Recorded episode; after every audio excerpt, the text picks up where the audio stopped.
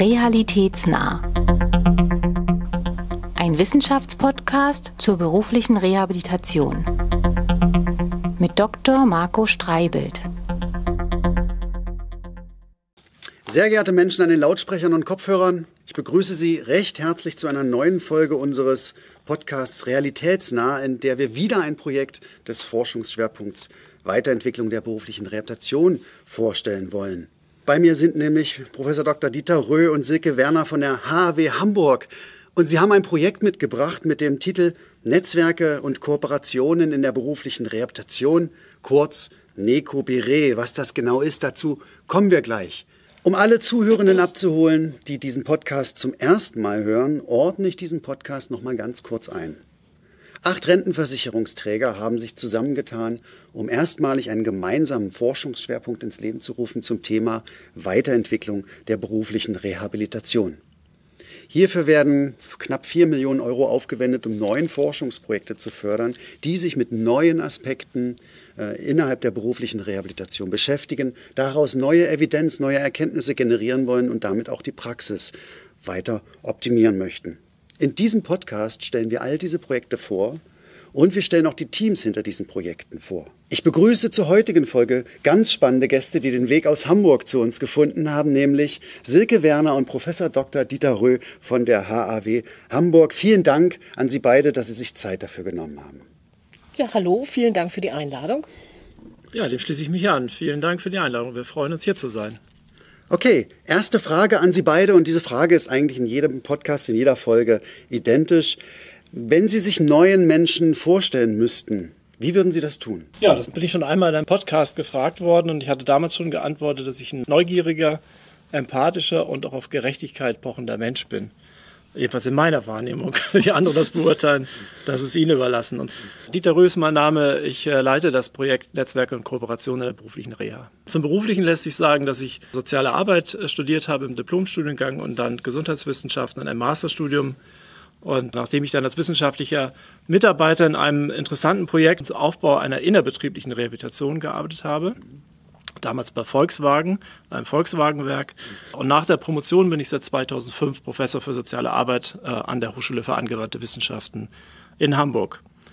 Zuletzt habe ich geforscht vor diesem Projekt zur Eingliederungshilfe in dem sogenannten BaseCap Forschungsverbund zusammen mit dem Universitätskrankenhaus Eppendorf und der Universität Greifswald. Da ging es um Fragen der Eingliederungshilfe auf der Basis des sogenannten Capabilities Approach. Also in einem Satz, äh, ich würde so sagen, ich bin ein empirisch forschender Sozialarbeitswissenschaftler. Ja, mein Name ist Silke Werner. Ich bin äh, wissenschaftliche Mitarbeiterin in diesem Projekt und ich habe in Hamburg Soziologie studiert und lebe seitdem auch dort. Und bevor ich mich der Rehabilitationswissenschaft beziehungsweise der sozialen Arbeit an der HW zugewandt habe, habe ich lange im Institut für medizinische Soziologie am Universitätsklinikum Hamburg-Eppendorf gearbeitet, vor allen Dingen in den Arbeitsbereichen Patientinnenorientierung und Selbsthilfeforschung und auch da stunden schon in einigen Projekten Menschen mit psychischen Erkrankungen im Fokus. Und das ist ja letztlich auch die Zielgruppe, um die es in Ihrem Projekt geht. Genau. Genau.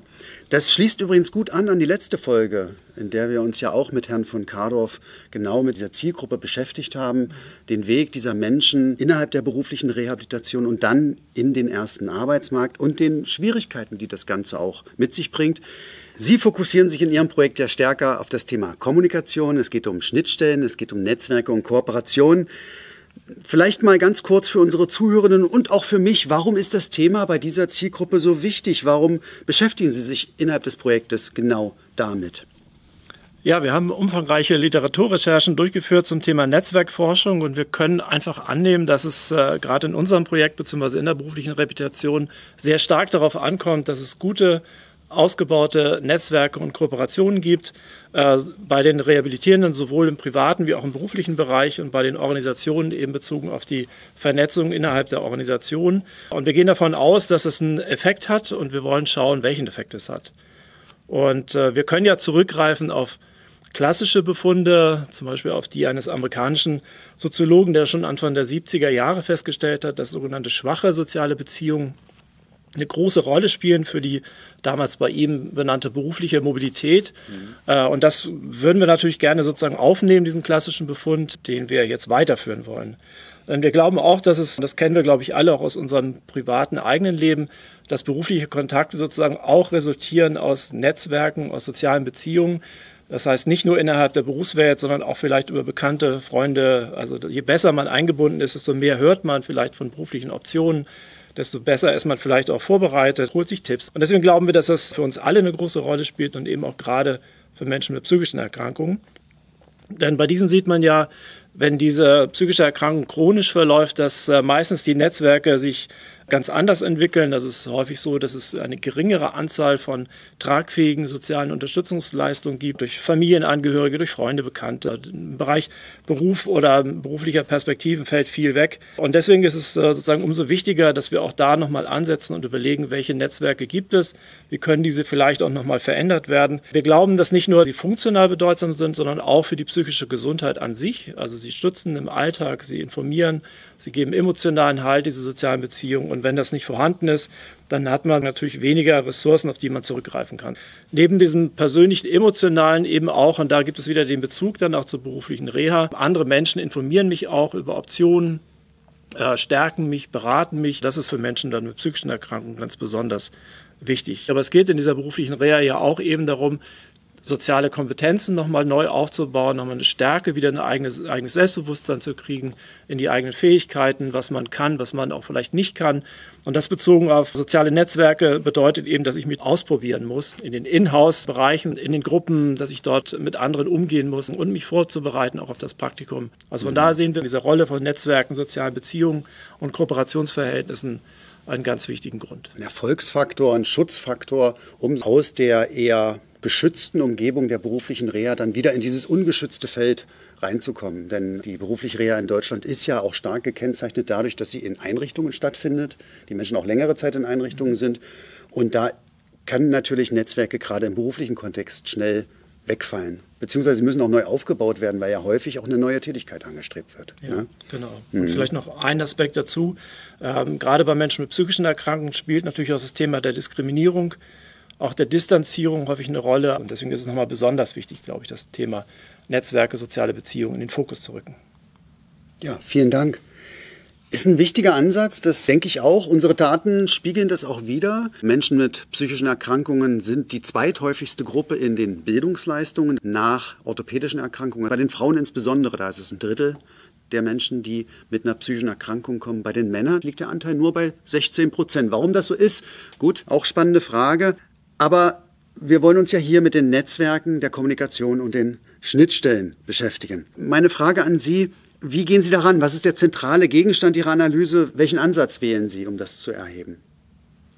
Ja, zum methodischen im engeren Sinne wird äh, gleich meine Kollegin Frau Werner noch mhm. was sagen. Ich äh, hole noch etwas grundsätzlicher aus und äh, schließe noch mal an diese bereits benannten klassischen Befunde äh, an äh, aus der Soziologie also dieses Klassikers von äh, Mark Granovetter Anfang der 70er Jahre. Also da gab es dann lange Zeit eine große Aufmerksamkeit. Die Netzwerkforschung boomte in den 90er Jahren, dann hat das wieder ein bisschen abgeebbt oder abgenommen. Es ist nach wie vor evident, dass Netzwerke und soziale Beziehungen eine ganz große Rolle spielen. Mhm. Und wir wollen uns halt äh, besonders anschauen, was ist förderlich und was ist hinderlich in diesem Reha-Prozess bezogen auf Netzwerke, auf soziale Beziehungen. Für die Eingliederung für die Wiedereingliederung in den ersten Arbeitsmarkt oder immerhin auch nur für ein erfolgreiches Durchleben dieser Praktika. Mhm. Das ist uns ganz wichtig. Und äh, ich habe deswegen förderlich und hinderlich gesagt, weil sich das auch bezieht auf die sogenannte ICF, also die internationale Klassifikation der Funktionsfähigkeit äh, Gesundheit und Behinderung ist eine von der Weltgesundheitsorganisation 2001 verabschiedete Sortierung der Grifflichkeiten bezogen nicht auf Krankheiten, weil das ist ja in einer Schwesterklassifikation, dem internationalen Krankheitskatalog festgelegt, sondern mehr auf die Folgen von Erkrankungen ausgerichtet, bezogen auf Aktivitäten und auch auf Teilhabe. Und äh, innerhalb dieser ICF, das ist in einem äh, bestimmten Bereich, im Bereich der Umweltfaktoren beschrieben, spielen eben zum Beispiel Unterstützung und Beziehung eine große Rolle, Einstellung und eben auch, und das finde ich besonders interessant, in einem Kapitel die Dienste, Systeme und Handlungsgrundsätze selbst. Wir können mit dieser ICF selbst die berufliche Reha anschauen, inwieweit sie förderliche oder hinderliche Faktoren bereitstellt, aber eben auch die Perspektive der äh, Rehabilitierenden und auch die Perspektive der Reha-Fachkräfte einbeziehen. Mit beruflicher Reha kann ich Funktionsfähigkeit, kann ich Teilhabe gestalten. Das steht ja dahinter. Genau. Diejenigen, die berufliche Reha betreiben, also gerade diejenigen, die wir jetzt äh, in Fokus nehmen, die Einrichtungen, die müssen ja ein gutes Netzwerk haben. Also die müssen sich in ihrer Region ziemlich gut auskennen. Die müssen Hinweise geben, wo kann ich denn eigentlich jetzt ein Praktikum machen, wo gibt es einen Arbeitgeber, mit wem haben wir Erfahrung. Also deren Netzwerke selber sind eine Ressource für die Netzwerke und für die Anschlussfähigkeiten äh, der Rehabilitierenden. Und wie wollen Sie jetzt in der Studie daran? Das würde mich jetzt mal konkret interessieren. Wir haben für unser Projekt ein qualitatives Forschungsdesign ausgewählt, in dem wir intensive Gespräche mit wichtigen Akteuren der beruflichen Reha durchführen können, auch längere Gespräche und wir wollen natürlich einen möglichst breiten Blick auf die berufliche Reha werfen. Das heißt, wir wollen unterschiedliche Perspektiven erfassen, indem wir Interviews mit Menschen aus drei Zielgruppen insgesamt führen. Mhm. Zum einen führen wir Interviews mit den Rehabilitierenden, also den Menschen, die eine berufliche Reha machen. Mhm. Und wir machen Interviews mit den sie begleitenden Reha-Fachkräften in den Einrichtungen. Also das sind dann auch wirklich Tandem-Interviews, sodass wir die Perspektiven und Aussagen auch direkt aufeinander beziehen können. Simultan. Genau. Und wir wollen natürlich auch mit Personalverantwortlichen in Betrieben Interviews führen, die nochmal eine ganz andere Perspektive reinbringen, in denen nämlich die Rehabilitierenden im Rahmen dieser LTA ihre Praktika durchführen, wo sie sozusagen sich wirklich praktisch erproben können. Mhm und wo sie eventuell auch hoffentlich wieder einen Job finden.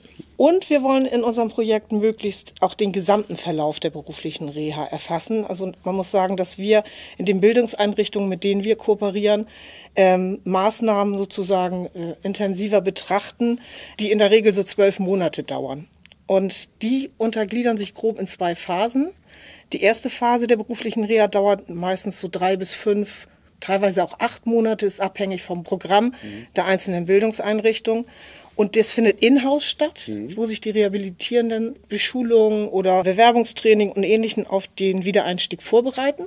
Und die zweite Phase schließt dem sofort an. Und da werden dann in der Regel, das ist die sogenannte Praktikumsphase, auch zwei, teilweise sogar drei Praktika in verschiedenen Betrieben mit unterschiedlichen Schwerpunkten auch durchgeführt. Mhm.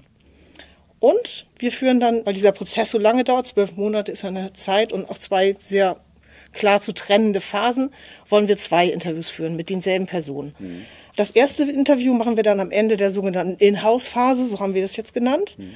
Und das zweite Interview führen wir dann zum Ende der LTA sozusagen fast am Ende des letzten Praktikums, sodass wir dann die individuellen Einschätzungen über den gesamten Verlauf der Reha aus drei verschiedenen Perspektiven erheben können. Die Personalverantwortlichen in den Betrieben, die werden wir nur einmal interviewen.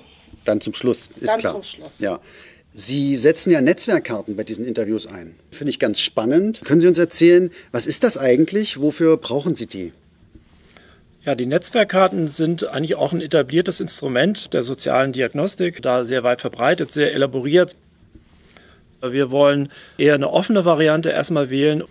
Und am Ende des Tages ist es eigentlich eine Grafik, die während des Interviews erstellt wird, das Verhältnis darstellt zwischen dem, was wir Ego nennen, also der Person, die es geht, um die sich das Netzwerk rankt, und den Alteri, also den anderen, die sozusagen in irgendeiner bestimmten Beziehung zu dieser Ego-Person stehen. Und das wollen wir darstellen und wir wollen darüber äh, auch herausfinden, wie die Personen, die Ego sozusagen umgeben, wie sie sie unterstützen oder eben auch nicht unterstützen. Da ist eine belastete Beziehung, ist vielleicht eine gute Beziehung auch.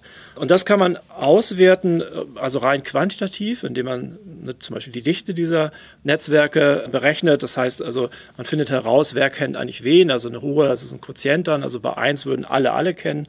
Bei null würden alle nur mich kennen, aber sie würden sich untereinander nicht kennen. Mhm. Das interessiert uns jetzt nicht primär, sondern wir wollen eher auf die qualitative Auswertung dieser Netzwerke heraus. Wir wollen also wissen, wie die Personen ihre Netzwerke beschreiben, wie sie sie darstellen, aber vor allem, wie sie sie auch bewerten. Das wollen wir eben verknüpfen. Wir hängen einen Metaplan auf und ausgehend von einem Mittelpunkt, der sozusagen das Ego, also das Ich, die interviewte Person in dem Moment symbolisiert, sind drei Kreise konzentrisch eingezeichnet. Und wir bitten dann unsere Interviewpartnerin, die für sie bedeutsamen sozialen Kontakte auf kleinen Zetteln zu notieren und diese dann auf dem Metaplan nach Wichtigkeit für sie anzuordnen. Das heißt zum Beispiel, die sehr wichtigen Beziehungen kommen in dem ersten Kreis, der möglichst eng am Ego ist, am Mittelpunkt, und weniger wichtige Beziehungen kommen eher in den äußeren Kreis. Und dabei erfragen wir aber auch immer die Qualität der sozialen Beziehungen und natürlich auch die erfahrene soziale Unterstützung. Das heißt, warum ist eine Person so wichtig und wie hat diese Person die Rehabilitierende in dieser Phase unterstützt oder auch nicht? Bei den Reha-Fachkräften erfassen wir so die beruflichen und organisationsbezogenen sozialen Beziehungen, die für die Ausübung ihrer beruflichen Tätigkeit von Bedeutung sind. Und das Gleiche machen wir natürlich auch mit den Personalverantwortlichen. In den Betrieben, da erfassen wir auch die berufs- und organisationsbezogenen Netzwerke. Und so können wir dann auf diesen Metaplan letztendlich diese grafische Abbildung einmal der persönlichen Netzwerke der Rehabilitierenden und der beruflich organisationsbezogenen Netzwerke der anderen beiden Zielgruppen darstellen. Netzwerkarbeit ist ja eine wichtige Arbeit von Reha-Beraterinnen, Reha-Beratern. Inwiefern das dann tatsächlich eine Rolle spielt, das werden wir dann sehen. Ich kann mir gut vorstellen, dass jemand, der in der Region gut vernetzt ist und viele Arbeitgeber kennt, natürlich mehr Menschen in Praktikum bringen kann als jemand ohne. Sie untersuchen das ja an zwei verschiedenen Standorten. Sie machen das einmal in der Metropolregion Hamburg, also bei sich vor der Tür, und dann in dieser eher ländlichen Region Schleswig-Holsteins. Ist da jetzt schon so ein Stadt-Land-Vergleich sichtbar hinsichtlich dessen, was Sie bislang vielleicht ermittelt haben? Können Sie da schon was zu sagen? Konkret kommen wir zu den Unterschieden, die wir vielleicht im Vorfeld vermuten können, noch nicht sagen, aber es zeigt sich jetzt schon, dass wir im Rahmen der Erhebungsphase, also in der Zeit, wo wir die Interviews durchführen, dass ich schon sehr merke, wenn ich aus Hamburg berichte, dass wir ein gutes Netzwerk an Kooperationspartnerinnen auch schon vorher bei der Antragstellung aufgebaut haben dass ich schon sehr viele Interviews zum ersten Erhebungszeitpunkt durchführen konnte. Der zweite kommt ja erst in einem halben Jahr.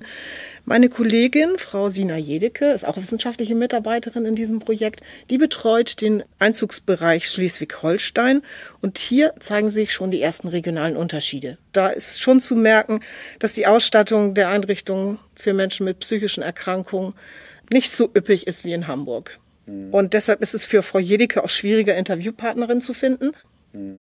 Sie arbeiten da mit unterschiedlichen Partnern zusammen, um diese Rehabilitantinnen zu rekrutieren. Mit wem arbeiten Sie da zusammen? Ja, also wir arbeiten mit verschiedenen Einrichtungen, die berufliche Reha anbieten. Und da haben wir in Hamburg vor allen Dingen drei Einrichtungen, die speziell berufliche Reha für psychisch Erkrankte anbieten. Das ist einmal das berufliche Trainingszentrum, die Rehabilitationseinrichtung für psychisch Erkrankte und das Arbeits- und Integrationsnetzwerk ARINET. Mhm. Dann haben wir aber auch noch mit im Boot das Berufsförderungswerk und die Fortbildungsakademie der Wirtschaft. Und die bieten natürlich berufliche Reha auch für körperliche Erkrankungen an. Aber dort sind auch manchmal Menschen mit psychischen Erkrankungen angedockt, die dort ihre Reha durchführen. Und mit der Fortbildungsakademie der Wirtschaft und den Rehabilitationseinrichtungen für Menschen mit psychischen Erkrankungen haben wir auch Kooperationen in Kiel und Lübeck und somit auch in Schleswig-Holstein.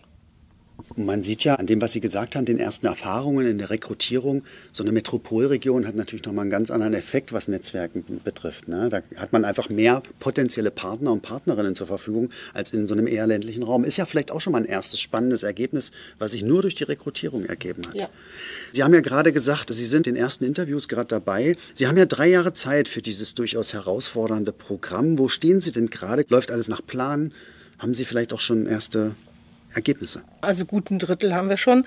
Inhaltlich ist und zeitlich betrachtet ist es schon sehr herausfordernd. Auf drei Jahre angelegt ist es schon ganz schön hastig, aber insgesamt liegen wir ganz gut im Zeitplan und wie gesagt, das Einzige, was passiert ist, wir konnten ein bisschen später mit den Interviews beginnen, als wir eigentlich wollten, aber wir haben den Zeitraum im Projektplan sehr lang angelegt und hoffen, das kompensieren zu können.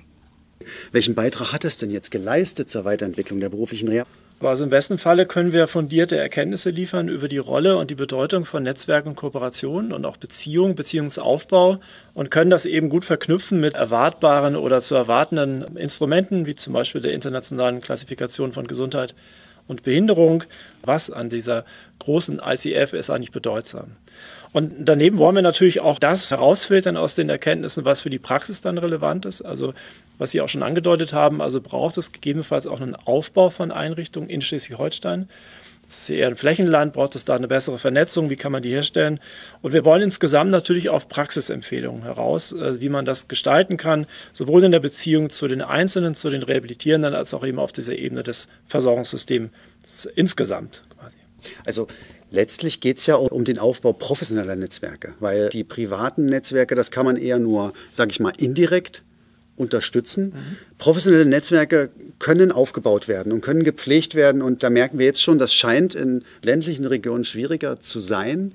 Und das mit der ICF finde ich auch nochmal ganz spannend. Wir haben ja mit der ICF an ganz unterschiedlichen Punkten Berührung. Es ist ja, wenn man so möchte, eine ganz neue Philosophie, mhm. wie man auf das Thema Gesundheit, Krankheit und die Folgen für die Teilhabe in der Gesellschaft schauen sollte, schauen kann. Und da ist natürlich, wie Sie richtigerweise sagen, nur ein kleiner Teil wirklich relevant für die berufliche Teilhabe. Und das herauszuarbeiten und da zu schauen, okay, wo sollten denn unsere Schwerpunkte liegen, weil wir haben auch nur begrenzte Ressourcen in der beruflichen Reha. Wir freuen uns auf die Ergebnisse. Wir wünschen Ihnen für das Projekt noch viel, viel Erfolg. Vielen Dank, dass Sie uns einen Einblick in Ihre Arbeit gegeben haben. Bevor ich Sie entlasse, möchte ich aber noch ein kleines Spielchen spielen. Das mache ich mit jedem in diesem Podcast. Sind Sie bereit dafür? Ja. ja machen Sie mal. Schauen wir mal. Gut, los geht's. Wie, wie, wie? Was wäre, wenn? Ich stelle Ihnen Was wäre, wenn Fragen.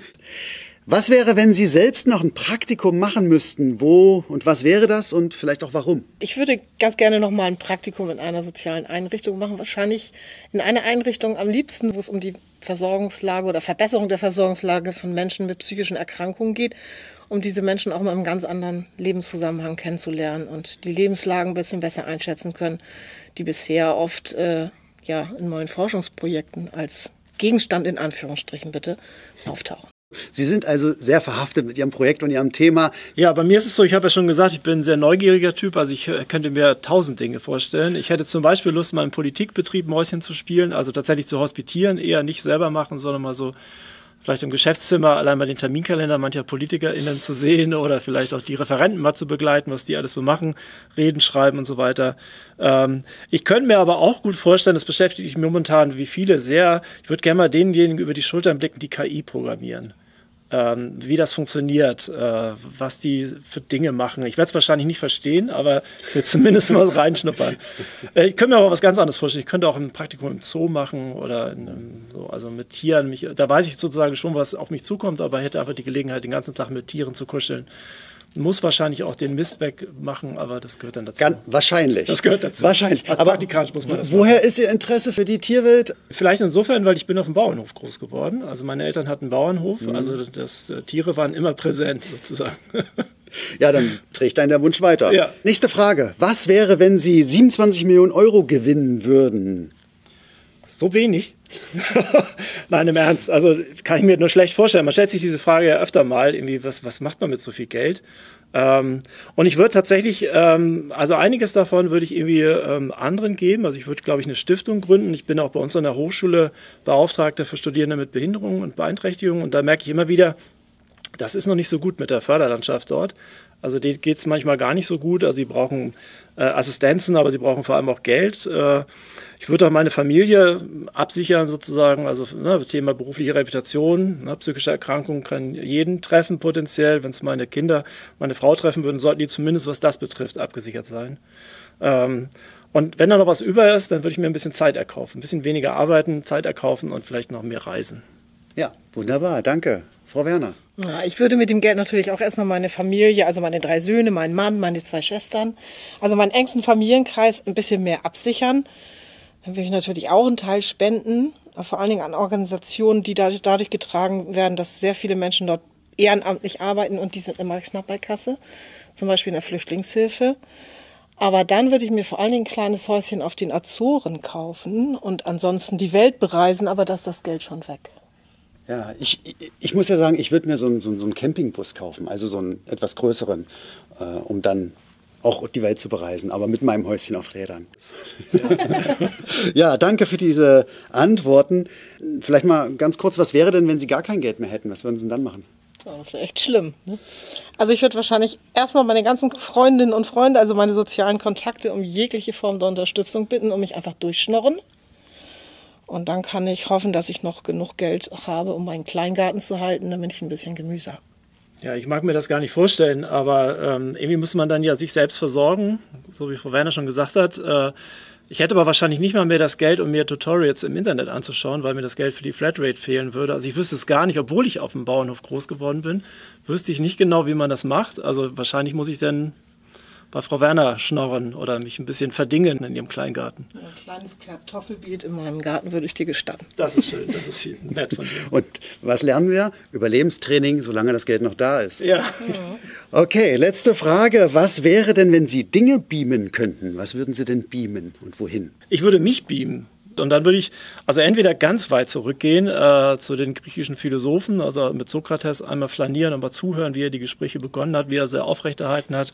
Ähm, aber man kann auch ein bisschen, ein bisschen kürzere Strecke zurückgehen, mal so Berlin in den 20ern. Das, das kann ich mir gut vorstellen. Oh, da- Lust zu. Ja, also in die Vergangenheit möchte ich lieber nicht reisen. Also ich würde mich auch beamen und ich beame mich jetzt sofort auf die Azoren. Zu Ihrem Häuschen. Tschüss. Tschüss. Ja, wunderbar. Vielen, vielen Dank für dieses interessante und äh, wirklich abwechslungsreiche Gespräch. Äh, auch die Perspektiven, die Sie nochmal reingebracht haben aus der sozialarbeiterischen äh, Sicht.